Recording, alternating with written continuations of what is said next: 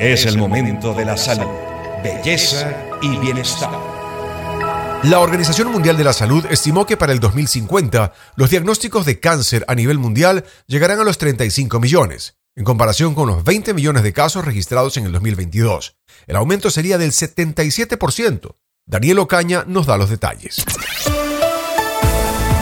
La Agencia Internacional para la Investigación del Cáncer de la Organización Mundial de la Salud, que da cobertura a 185 países y a 36 formas de la enfermedad, alertó que para 2050 el número de casos aumentará en un 77%. Solo en el 2022 descubrieron que el cáncer más común en todo el mundo fue el de pulmón, con más de 2 millones de casos, es decir, el 12,4% de todo lo registrado. A este le siguen el cáncer de mama, colorectal, de próstata y de estómago en las mujeres. Los factores que más dispararán el aumento de la tasa de esta enfermedad son la obesidad, el consumo de tabaco y alcohol e incluso factores ambientales como la contaminación del aire.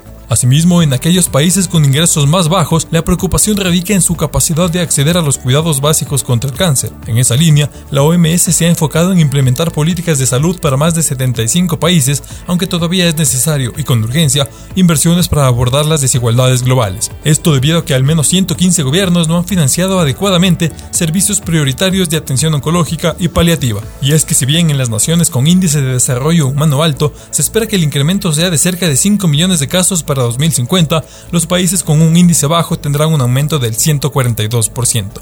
Daniel Ocaña, El Mundo en 7 días.